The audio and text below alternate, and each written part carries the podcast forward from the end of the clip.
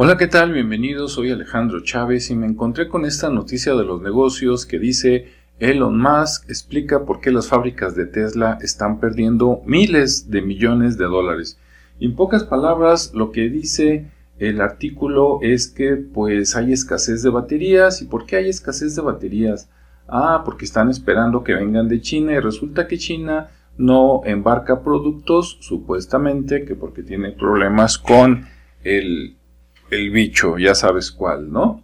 Y bueno, no es la primera vez que una empresa americana tiene problemas porque no le llegan los insumos de China o de Japón o de Corea. Y yo digo, mira nomás, qué necesidad teniendo a un ladito a México, pudiendo pasar hasta caminando, ¿verdad? O por la carretera, pero no lo voltean a ver. A ver si algún día se dan cuenta de este detalle. Hasta luego.